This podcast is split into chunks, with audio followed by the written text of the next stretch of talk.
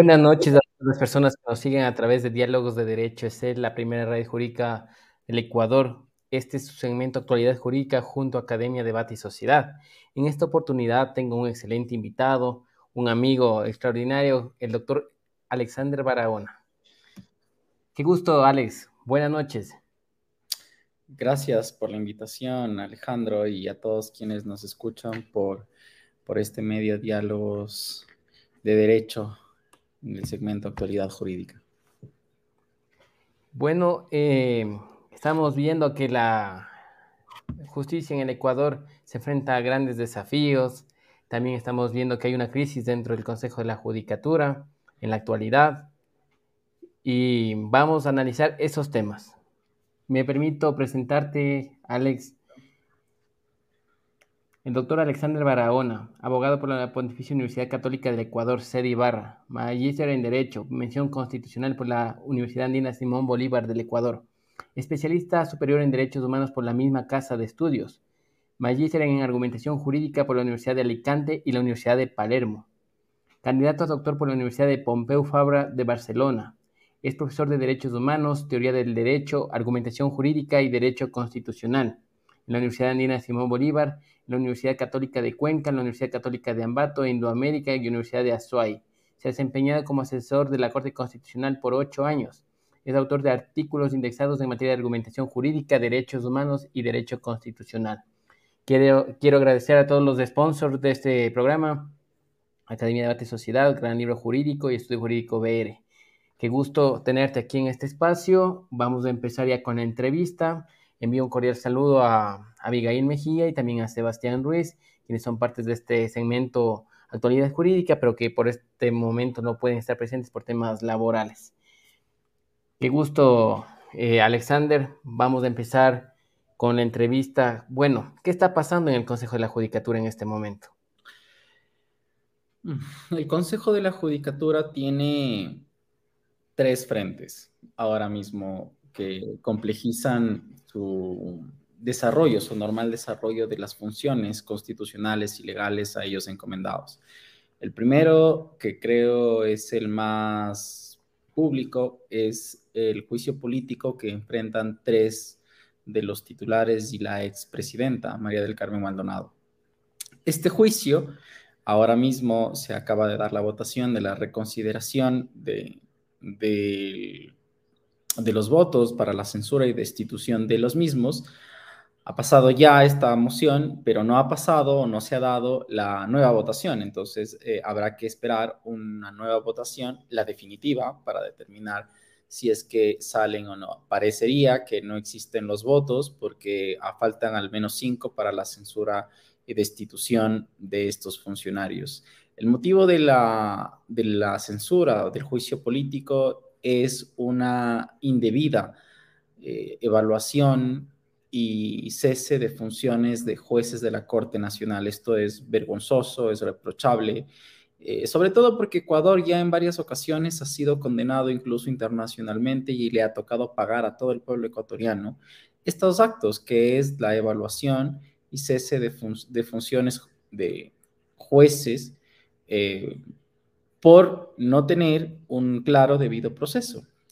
Y esto es lo que ha pasado con estos vocales también. Lo han hecho y lo han hecho en, forma incorrecta, lo ha señalado así la Corte Constitucional y por lo tanto el juicio político eh, está en este sentido, ¿no? Está en este momento todavía suspenso. El segundo frente que están enfrentando es que la Corte Constitucional ha conocido y el día de hoy se dio la audiencia del caso de Álvaro Román versus el Consejo de la Judicatura, la causa número 121922EP, mediante la cual se está solicitando que se resuelva el mérito del asunto y que la Corte determine si es que la designación de Fausto Murillo como presidente de la Judicatura ha respetado o no la designación del transitorio y la jurisprudencia propia de la Corte Constitucional en relación a que no es posible observar, revisar, valorar los actos del transitorio. Y esto porque Álvaro Román es el suplente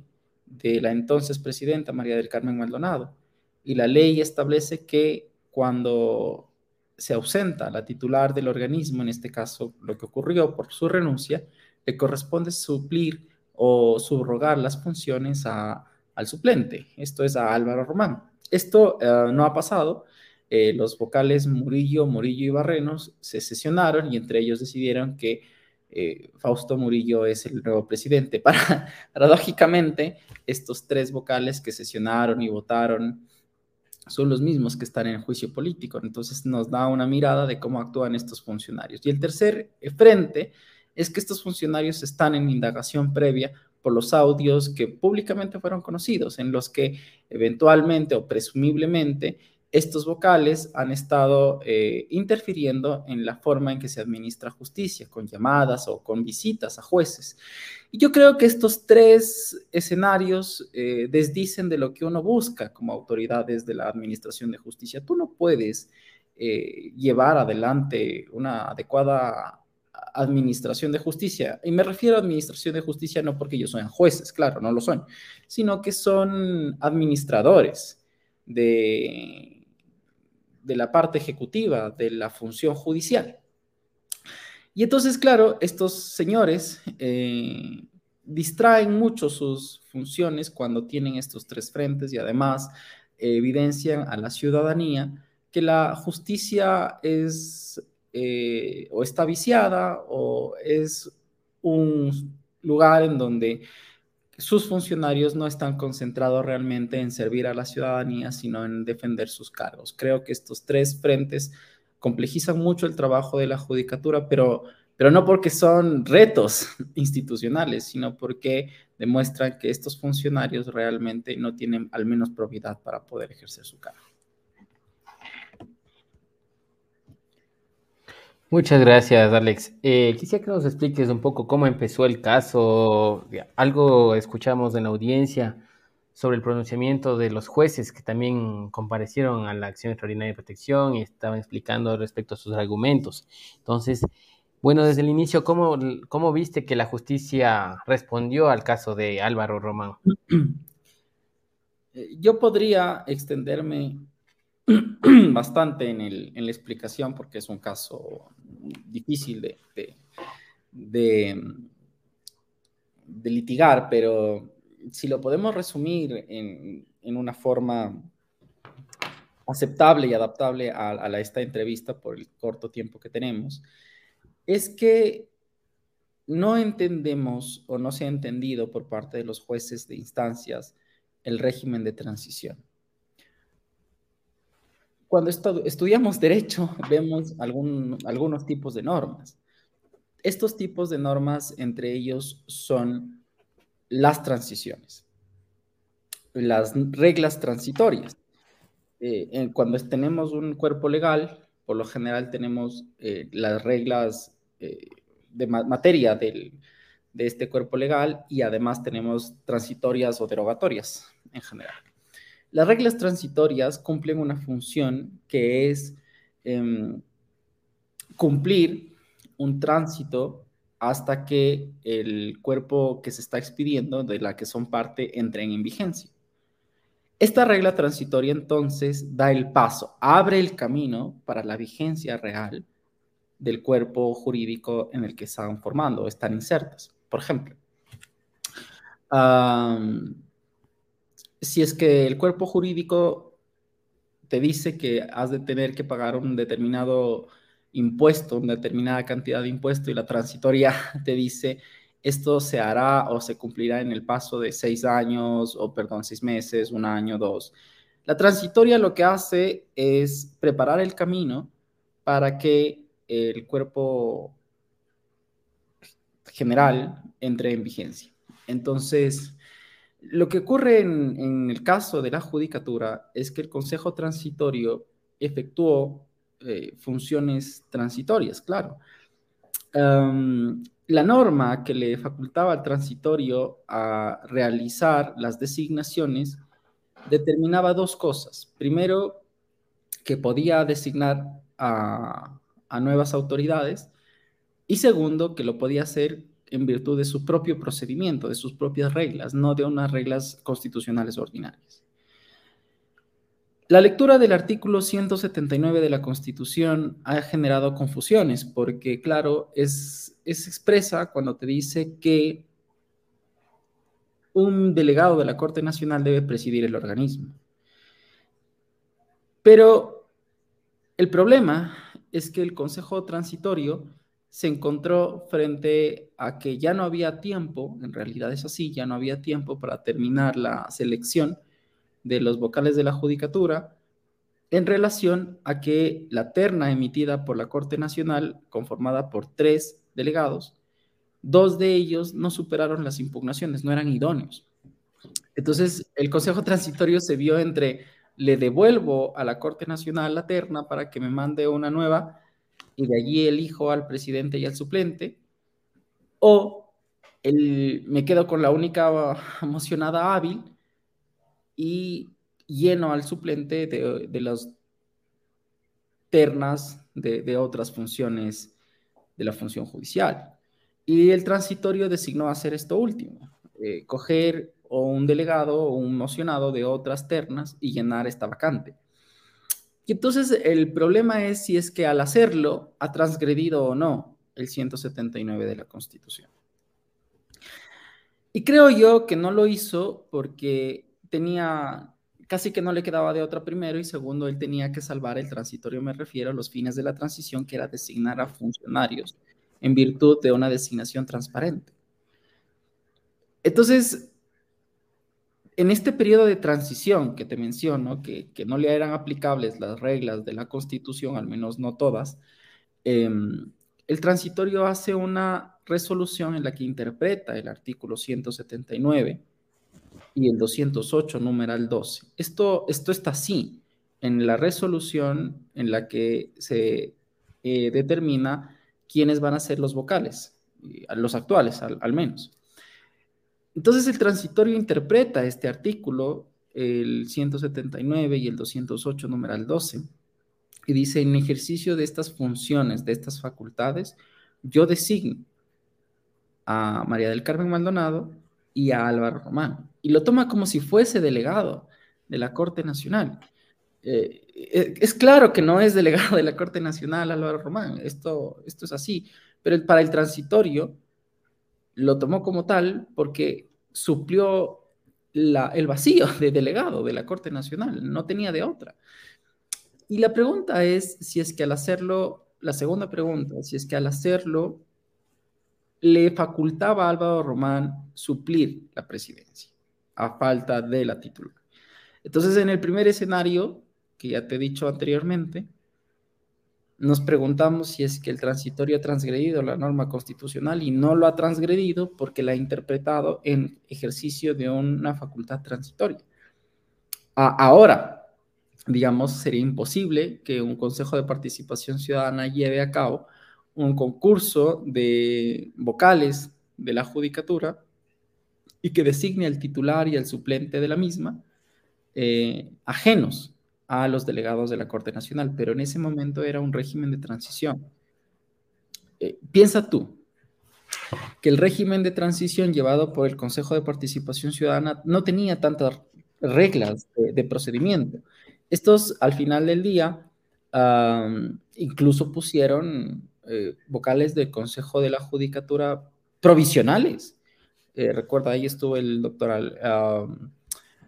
la doctora Porras, y Juan Pablo Albán. Es decir, ellos estaban, no eran ni vocales definitivos, eran transitorios. Es decir, ¿qué te quiero decir con esto? Que hubo muchos actos del transitorio que podrían generarse o podrían entenderse como antinóminas.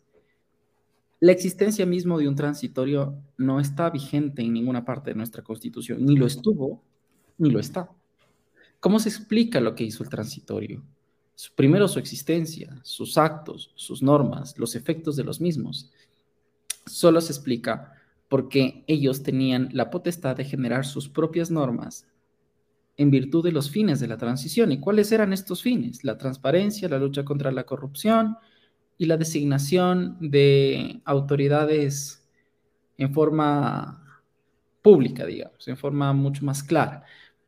Mientras se respetaba estos fines de la transición, los actos por ellos llevados se reputan constitucionales. Luego la Corte ha blindado de alguna manera el régimen de transición sobre todos los efectos de estos actos. Entonces, claro, la segunda cuestión que te digo es si es que este acto, por medio del cual Álvaro Román se le encarga, le faculta a él mismo, perdón, se le determina como suplente, le faculta él mismo a subrogar a la presidenta. Y nosotros consideramos que sí, porque sería dejar sin efecto el acto del transitorio si es que le das una interpretación contraria. Es decir, lo que han sostenido el día de hoy en la audiencia, la contraparte, es que Álvaro Román debe permanecer, al menos esta es la postura de los jueces de apelación, que Álvaro Román debe permanecer como vocal suplente, siempre.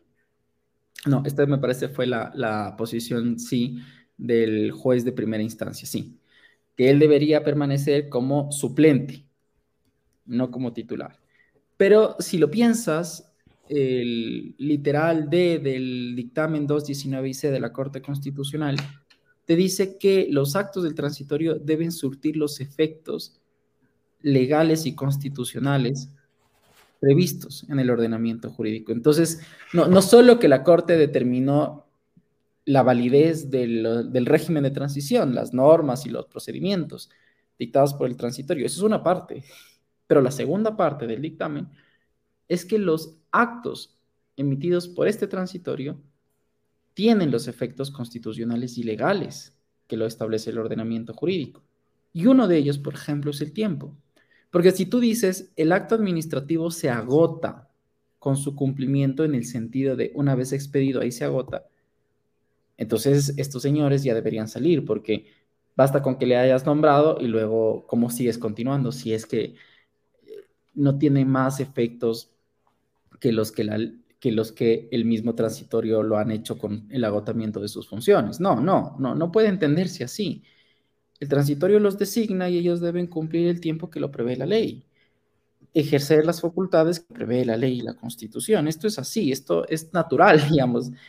No puede ser de otra manera, porque si no, carecería de eficacia lo decidido por el transitorio. Me designas como autoridad, pero no puedo ejercer mis facultades en los términos de la Constitución y la ley. Entonces, ¿para qué me designas como autoridad?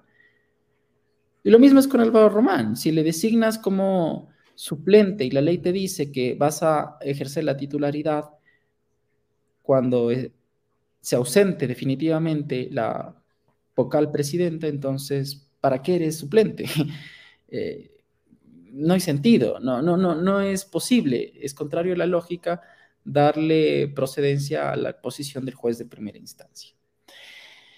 Y creo yo que ese es el, error más fuerte, digamos, el no entender que la designación de Álvaro Román proviene de un, de un régimen de transición, no en un régimen ordinario todas las lecturas que se han dado las partes están bien si se fuese este el caso de un régimen ordinario. He escuchado atentamente a todas las partes y las partes dicen, mira, es que el 179 de la Constitución te dice que solo un delegado de la Corte Nacional va a poder presidir y yo estoy de acuerdo con ello. No, no, no, no estamos refutando eso. Lo que refutamos es que esta norma fue interpretada y aplicada de manera diferente por el transitorio. ¿Y cuál es el efecto de eso? Y el efecto de eso no puede ser desconocer los efectos legales y constitucionales del transitorio, sino seguir sobre la marcha hasta terminar los efectos de un acto administrativo del transitorio. ¿Por qué?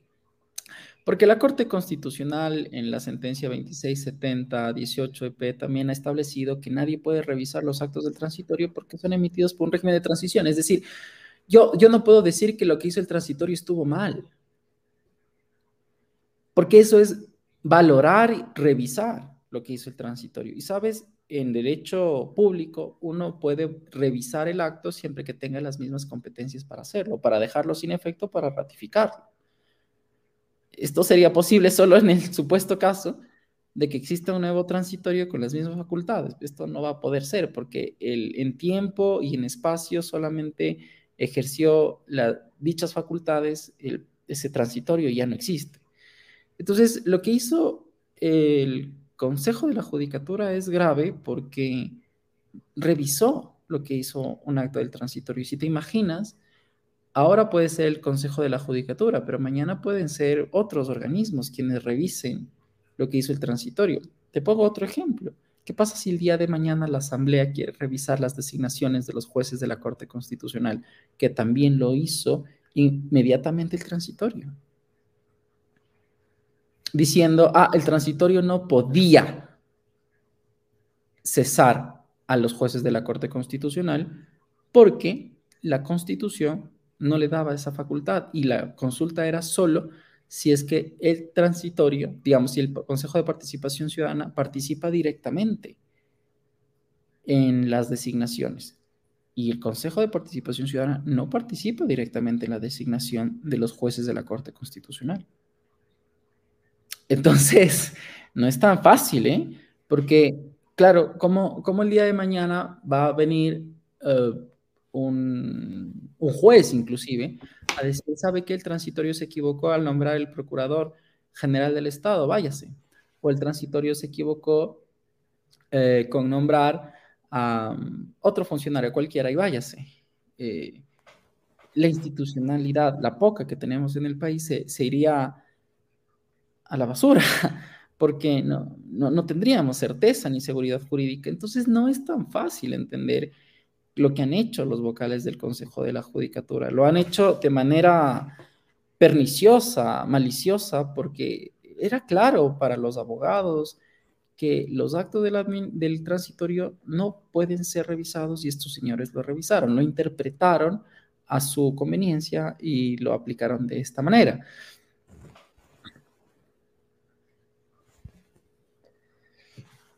Eso te puedo contar hasta el momento respondiendo a tu pregunta. Perfecto, Alex. Bueno, tú eh, dentro de la audiencia mencionaste, hiciste el análisis de la seguridad jurídica, pero por el tema del tiempo te faltó respecto a la motivación, entonces sería interesante que les hagas una explicación eh, tanto de la seguridad jurídica como de la motivación respecto a esta acción extraordinaria de protección, para que también los estudiantes, profesionales que están pendientes a través de este medio puedan tener un poco más de conocimiento respecto al caso en, como tal. Sí, sí. Eh, Bien, me voy a referir un poco a la seguridad jurídica para cerrar este capítulo y luego continuaré con la motivación. La seguridad jurídica es un derecho eh, que en principio, eh, para ser cuestionado en sede constitucional, debe tener una relevancia grande. Es decir, tú no vas a las garantías judiciales, jurisdiccionales, constitucionales, en primer momento, digamos, a decir, mire, juez, jueza, me han vulnerado el derecho a la seguridad jurídica en el caso porque no me han aplicado esta ley o han aplicado equivocadamente esta ley o se han olvidado de aplicarme esta ley. En principio, si solo esa es la razón de tu acción de protección, debe ser rechazada. No tienes un caso en realidad. ¿Cuándo tienes un caso? Cuando además de ser inobservada esta regla, cualquiera que sea, o de la constitución, o de la ley, o de una ordenanza, o de un reglamento, esta inobservancia tiene una relevancia constitucional consistente o en una gravedad o en la afectación a otros derechos constitucionales. Por ejemplo, como consecuencia de la inobservancia de esta regla me han afectado otro derecho constitucional en forma grave. Y en este caso de Álvaro Román hemos dicho que se nos ha afectado, además, un principio constitucional que es la supremacía constitucional, pero además el, derecho a la motivación, porque Em, la sentencia de segunda instancia, que es la que hemos impugnado en extraordinaria protección, en ningún momento hace referencia al dictamen de la Corte Constitucional. ¿Por qué me voy a referir al dictamen? Porque el dictamen emite reglas de interpretación y la ley orgánica de garantías jurisdiccionales te dice que estas reglas son, primero, como tal, reglas, y por lo tanto, como si fuesen leyes incluso como si fuesen reglas constitucionales, entonces son de obligatorio cumplimiento y de observancia. Y segundo, em, que tienen que ser aplicadas por parte de todas las juezas y jueces. Entonces, nuestro caso está sustentado en los principios de procedencia de la seguridad jurídica, es decir, sin observaron reglas, en este caso constitucionales, a través del dictamen de la Corte Constitucional o contenidas estas reglas no en la Constitución, sino en el dictamen de la Corte Constitucional, a quienes la jurisprudencia de esta Corte o de la Corte Constitucional les dota de rango de constitución. La Corte Constitucional ha sostenido que las reglas emitidas en un dictamen de interpretación constitucional tienen rango de constitución. Entonces, lo que se observó aquí son reglas constitucionales. Primero. Segundo, em, el no haber considerado en ningún momento de la sentencia este dictamen o la pertinencia o no de este dictamen vulnera directamente la motivación, claro, porque eh, era relevante esta regla y recuerda tú que la motivación se compone de una suficiente fundamentación normativa y una suficiente fundamentación fáctica. Entonces, no solamente tiene que tener un razonamiento, todo decisión judicial, un razonamiento sobre los hechos, sino también un razonamiento sobre las normas que está aplicando. En este caso, no hubo un razonamiento sobre las normas que debían aplicarse.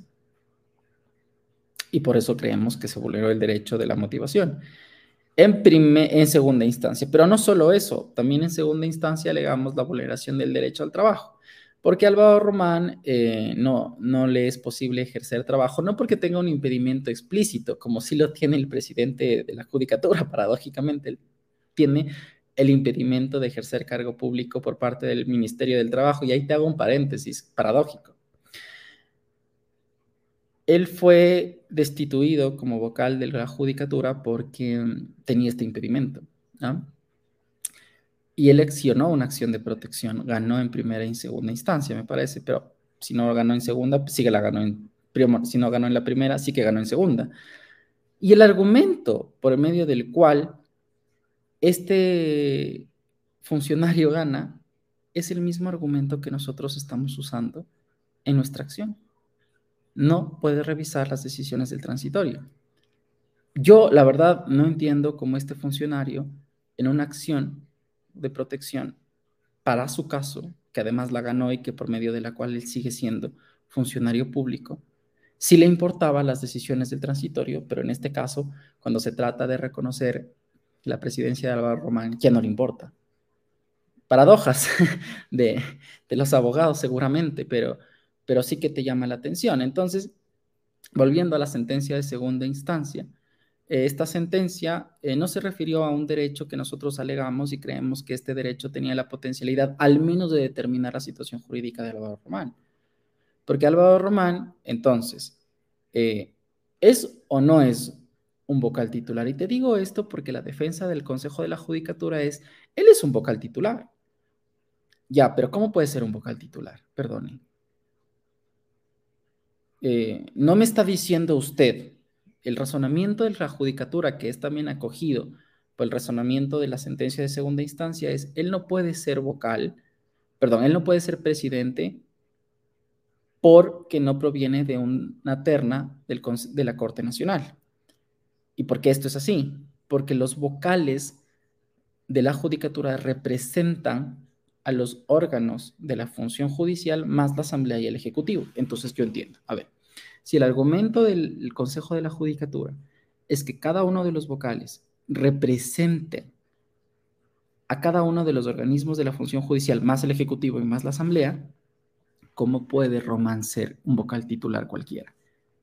Si él representa a la, Fiscalía y ya hay un vocal que representa a la, Fiscalía, la vocal Maribel Barreno.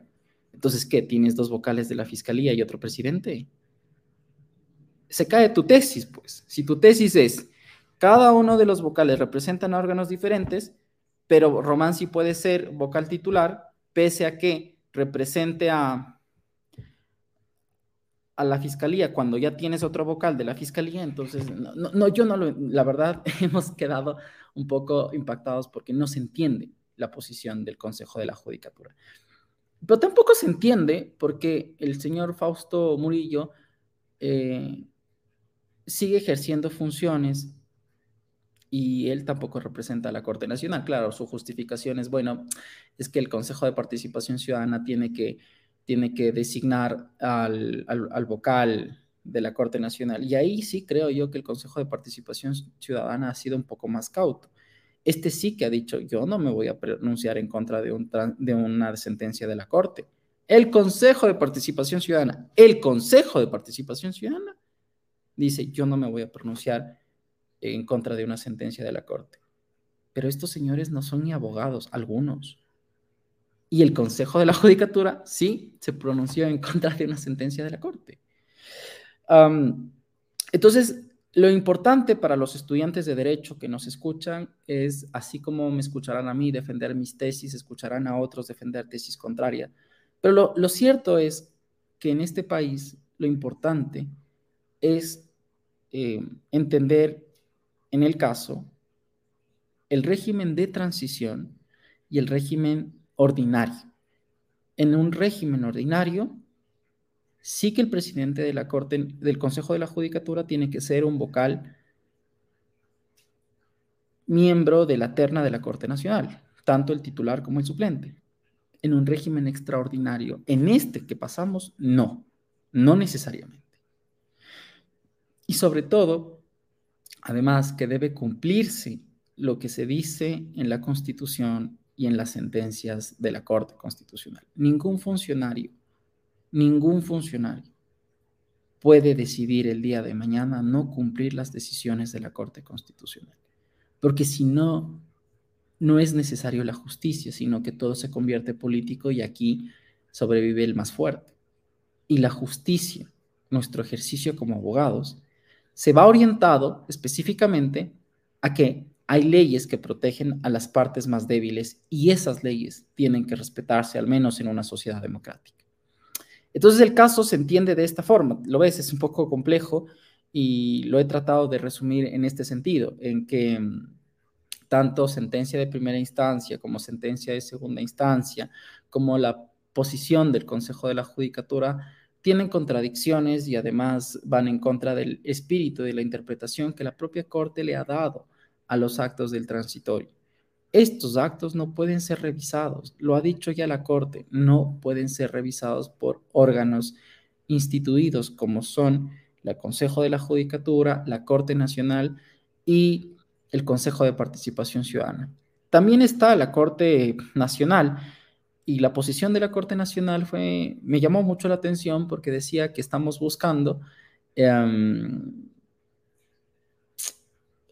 la declaración de un derecho. Estamos buscando que la Corte designe a un presidente de la judicatura. Y esto, claro, si, se entiende en forma aislada, esta pretensión sería descabellada. ¿Cómo puedo pretender que la Corte ponga ahora presidentes en otras funciones del Estado? No, no, esto no estamos pidiendo. Lo que estamos diciendo es que Álvaro Román alguien ya le designó como suplente. La ley es la que le dice que él tiene que relevarle a la presidenta. No quiero que la Corte me diga eso.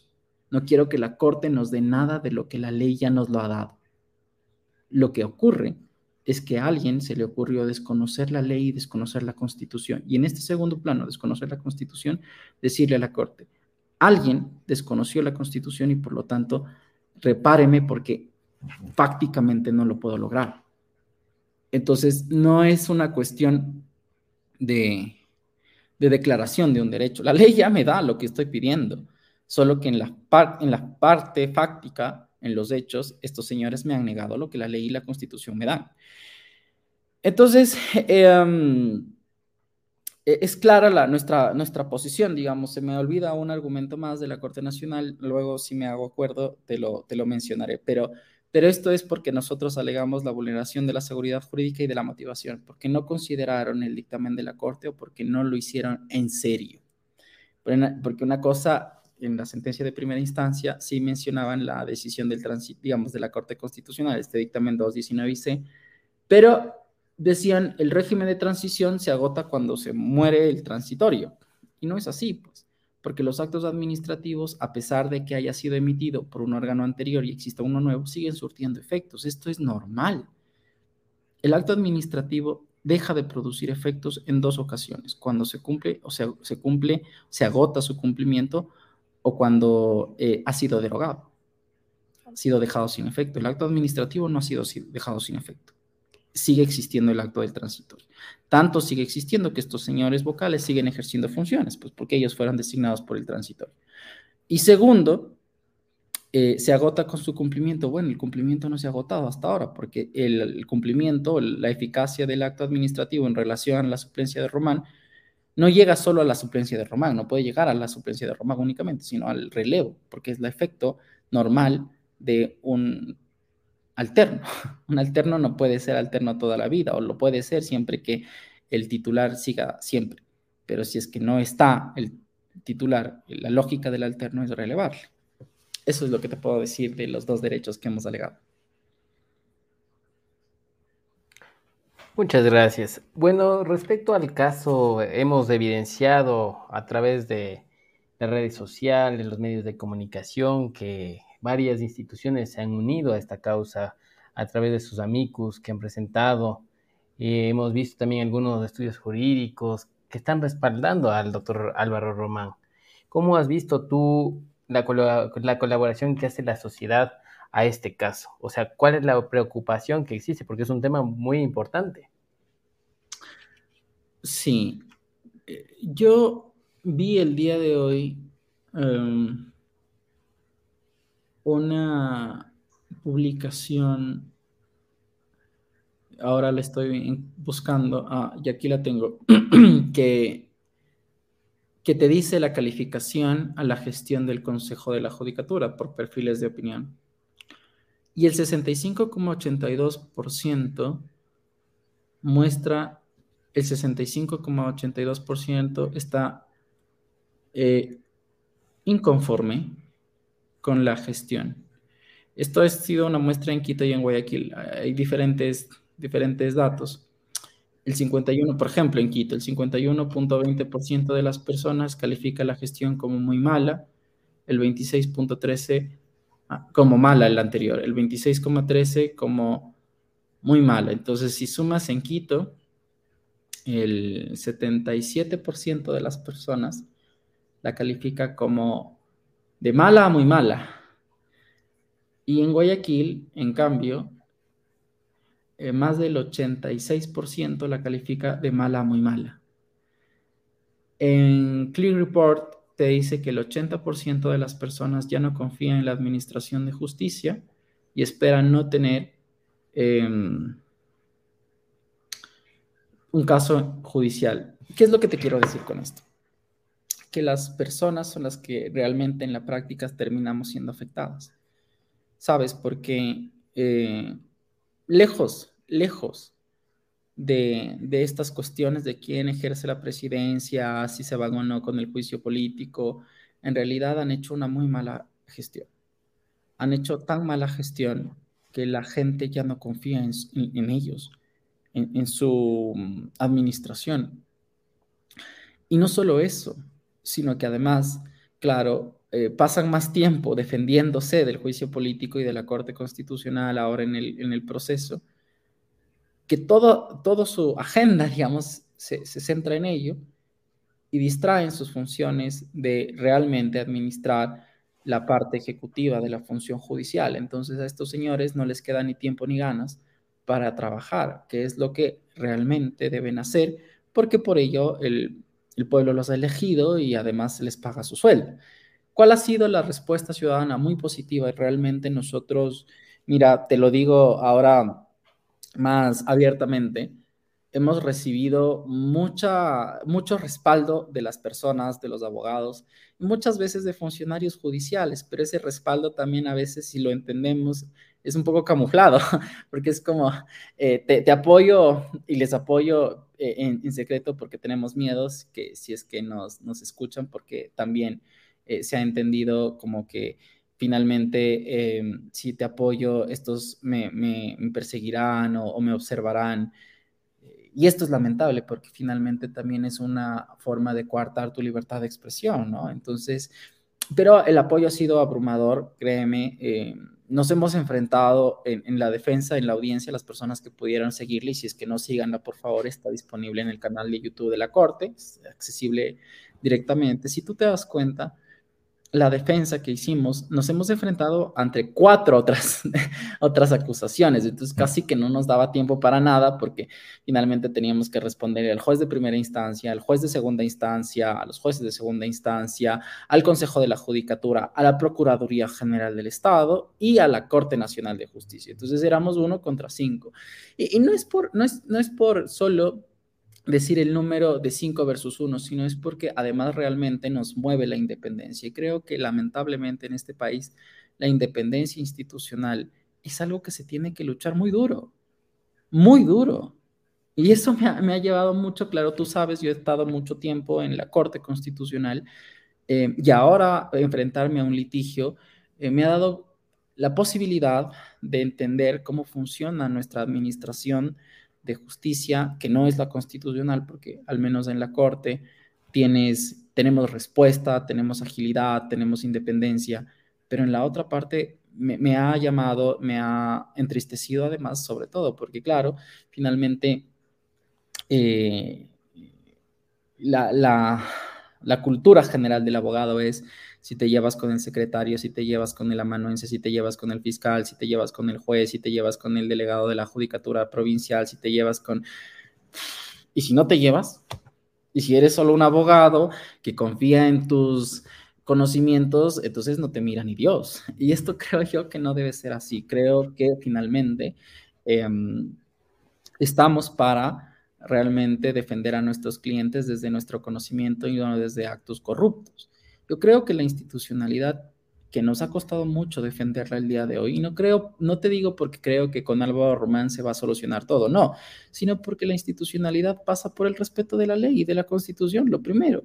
Cuando la gente quiere ser corrupta en la administración de justicia, siempre piensa en esto es político, no es jurídico y cómo no cumplo la ley y la constitución.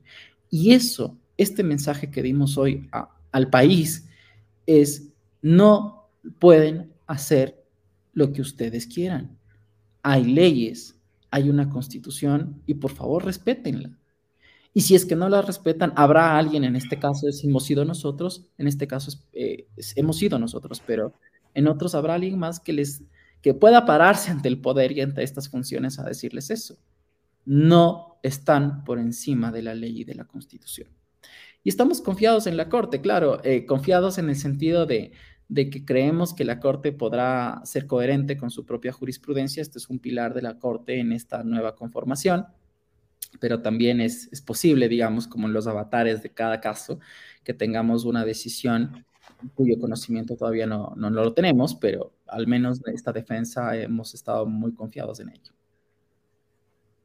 Chévere, muchas gracias por la explicación. Justo tenemos una pregunta. Un saludo a Fátima González también es parte de Diálogos de Derecho C.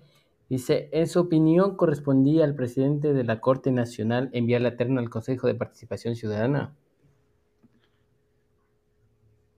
No, no, no por lo siguiente, eh, porque hay un reglamento de la, del Consejo de Participación Ciudadana que te dice que únicamente cabe las ternas o del envío de las ternas cuando el titular y el suplente eh, ya no existen. En este caso está el suplente. Entonces, eh, mira, es vergonzoso lo que ha ocurrido. y te digo porque, claro, eh, es, vergonzoso y es risible, ¿sabes? Porque cuando renuncia María del Carmen Maldonado, el presidente de la Corte Nacional les dice, ratito, yo necesito a mi delegado allí, ustedes no pueden designar a nadie más que no sea mi delegado. Total es que le designan a alguien que no era su delegado, provisionalmente, provisionalmente, que es Fausto Murillo. Ah, luego, ya pasaron muchos meses, este presidente de la Corte Nacional le dice, bueno, eh, esto era un encargo nomás, eh, cuando te vas, y le dice, bueno, yo no me voy, este es mi puesto no me voy a ir. Y entonces, claro, allí el presidente de la Corte Nacional empieza a mover mucho más su terna, por la primera al menos que mandó a participación ciudadana, y raramente, o justo, o justo, digamos, coincidencia, lo cesaron de sus funciones el Consejo de Participación, digamos, el Consejo de la Judicatura lo cesa en sus funciones, una garantía constitucional lo devuelve a sus funciones, además de que la propia Corte Nacional lo declaró como absuelto de, de, la falta disciplinaria que le, alejó de sus funciones. Y em, nuevamente, digamos, ah, retira la terna e insiste en una nueva terna. Y el Consejo de Participación Ciudadana le dijo, vea, sabe que yo no le voy a tratar a esto porque esto sirve en contra de una sentencia constitucional y prefiero curarme en sano a que la Corte Constitucional decida y luego vemos. Y, esto es, esto es eh, como te digo, ah, nos da un, un, un, ejemplo de que eh, hasta participación ciudadana entiende, entiende que hay una corte constitucional y entiende que hay una sentencia constitucional. Y este señor que se dice ser un buen jurista no la conoce eh, o no la quiere acatar. Y, pero, insisto, el reglamento de, la, de participación ciudadana te dice, ante la ausencia del el titular o de su suplente corresponde la terna. Mira, en este caso, aunque quieras desaparecer a una persona mentalmente, esto es imposible. Entonces, no, no, es, que la vas a no es que lo vas a desaparecer a Álvaro Román. Pero más allá de eso, em, en, el acto administrativo del Consejo Transitorio, si lo puedes bajar porque está disponible en, la web, allí te dice, mira, ¿sabe qué? Nosotros hemos designado a Álvaro Román porque no tenemos de otra. Así, casi que así. no tenemos de otra porque no hay otros delegados hábiles de la Corte Nacional. Y esto lo hacemos en función de, tres artículos. Primero, de las facultades que nos dio el pueblo ecuatoriano. Segundo, del artículo 179 de la Constitución. El mismo que están diciendo que no, no se ha cumplido, que no se ha observado, el transitorio lo consideró. Dijo, yo lo estoy haciendo en virtud de este artículo y tercero del 208, numeral 12. De Y cuando ves la tablita esta donde designan las funcionarias, le ponen ahí Corte Nacional de Justicia al frente, María del Carmen Maldonado, titular, suplente a lo normal. el Consejo Transitorio lo designó como si fuese lo dicho de la Corte Nacional. Es obvio que no es, claro que sí, pero él lo interpretó de esa manera. Yo no voy a volver a interpretar lo que dijo estos señores por lo dicho. Primero porque no soy transitorio. Y segundo, porque si interpreto esto, interpreto todo. Entonces, cualquier cosa.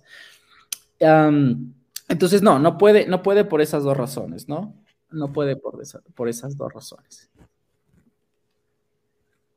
Bueno, em, vamos a llegar a la parte final del programa. Eh, quiero preguntarte respecto a cuál es el desafío de la Administración de Justicia en el Ecuador. Eh, hemos evidenciado en los últimos meses lamentablemente una politización de la justicia. Hemos evidenciado una crisis de las garantías constitucionales, especialmente las garantías jurisdiccionales.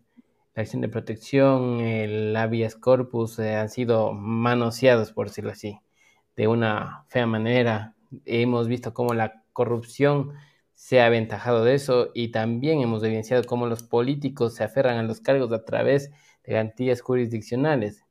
Entonces, es terrible. Y no se diga la delincuencia organizada que también ha estado pidiendo habeas corpus. Entonces, ese tema es bastante preocupante, lo que está pasando aquí en nuestro país. En este sentido, ¿cuál es el desafío de la Administración de Justicia? ¿Hacia dónde queremos ir? Porque la institucionalidad está debilitada mm. y nadie cree en nada. O sea, ahorita no creen ni en los políticos, y tampoco creen en los jueces, ni tampoco en los fiscales, ni en nadie. O sea, la sociedad está así estamos de un punto preocupante, ¿no? Porque se entienden que están las funciones del Estado, pero eh, claro, la sociedad también dice, bueno, estos señores que están haciendo ahí, sí, están entre, entre dilema y dilema y problema y problema, por decirlo así. Entonces, en este sentido, te doy la palabra. Sí, yo, yo, yo creo que la administración de justicia tiene muchos retos y, no nos daría ni la noche para resolverlos todos, pero yo sí quiero empezar por al menos uno que, es, creo, el más difícil, pero del que hemos hablado eh, incluso muchas décadas atrás, muchas décadas atrás, que es la independencia.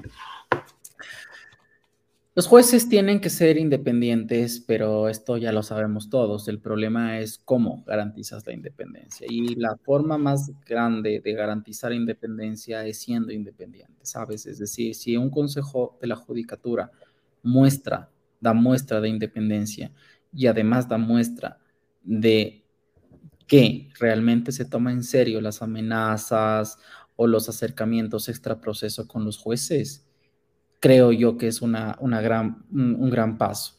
Em, es decir, un consejo de la judicatura, entiendo, tiene una unidad de transparencia que tiene que dar seguimiento a las denuncias contra corrupción de jueces. Yo creo que en, en, este país muchísimos jueces corruptos, como creo yo que hay muchísimos jueces muy probos.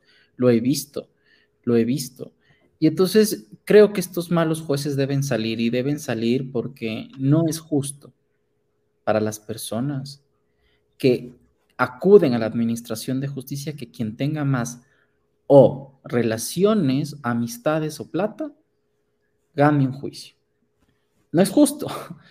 Si las personas, si el sistema está diseñado para amparar a los indefensos, en teoría, no es justo que las personas padezcan, además del sufrimiento social, además del, desastre de su caso concreto, que un juez luego te venga y te diga, vea, ¿sabe qué? Eh, no, no decido a su favor por razones extraproceso, o porque, o porque el abogado es mi pana, o porque se acercaron a mí, o porque me dieron un billetito. No, e, eso, eso realmente desdibuja. Y todos los que estudiamos derecho podemos hacer un cambio. Es, es difícil, pero creo yo que nace de eso, nace de que los jueces mismos tienen en sus manos la opción de, decir, de decidir entre sus principios o su ética o un sistema más corrupto. Y si es que deciden por esta segunda opción, un consejo de la judicatura capaz de investigar y sancionar. Estos señores y señoras no pueden estar administrando justicia, no pueden. Y si el consejo de la judicatura no es lo suficientemente independiente, no va a hacer nada. Y el sistema no va a cambiar y la gente va a seguir desconfiando y, y se va a viciar y como dices tú, ya nadie va a creer al final del día en nada y esto va a ser por generaciones. Y sabes qué es lo más preocupante, el último punto que decías. Hay algo de lo que no estamos viendo, al menos no inmediatamente, que es la posibilidad de entender que estamos frente a un arcoestado.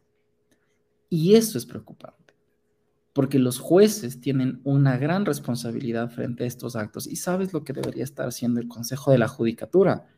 protegiendo a estos jueces que están frente a estos casos para que nada les pase y que sientan una garantía institucional interna, respaldando a los jueces en probidad y en independencia, porque la independencia no solamente nace desde mi deseo de ser independiente, claro, porque eso sería imparcialidad en realidad, sino institucional, que el Consejo de la Judicatura y además los propios organismos judiciales, las cortes eh, provinciales y nacionales, resguarden a sí mismos a sus magistrados para que eh, tengan la posibilidad de realmente administrar justicia. Eh, te voy a hacer infidente y una conversación que tenía con Álvaro Román. Él me decía, el propósito del Consejo de la Judicatura son los jueces y las jueces. El Consejo de la Judicatura no tiene poder sin los jueces y las juezas. Nosotros, decía eh, Álvaro Román, como vocal suplente, pero en realidad decía, el Consejo de la Judicatura son servidores de los jueces y de las jueces. No sé en qué momento se tergiversó este punto y el Consejo de la Judicatura parece ser el, el dueño de los jueces y de las jueces. No es así. No es así. Esa institución está para brindar garantía de independencia y también al ciudadano garantía de que los jueces actuarán también en independencia, pero también en imparcialidad. Creo que esto es así, creo que esto es así, todo es un componente, una, un, sistema. No solamente tienes la recusación, la excusa, también debes tener una administración que te proteja a ti mismo, ¿no? No para perseguir ni para eh, condenar, sino para, de alguna manera, dar seguimiento a que todos los funcionarios realmente respondan a intereses ciudadanos.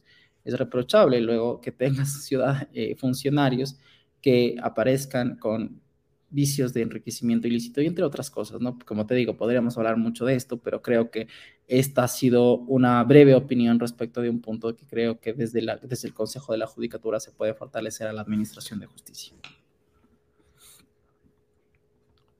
Perfecto, Alexander. Hemos llegado a la parte final de este conversatorio en actualidad jurídica de diálogos de derecho ESE junto a Academia Debate y Sociedad.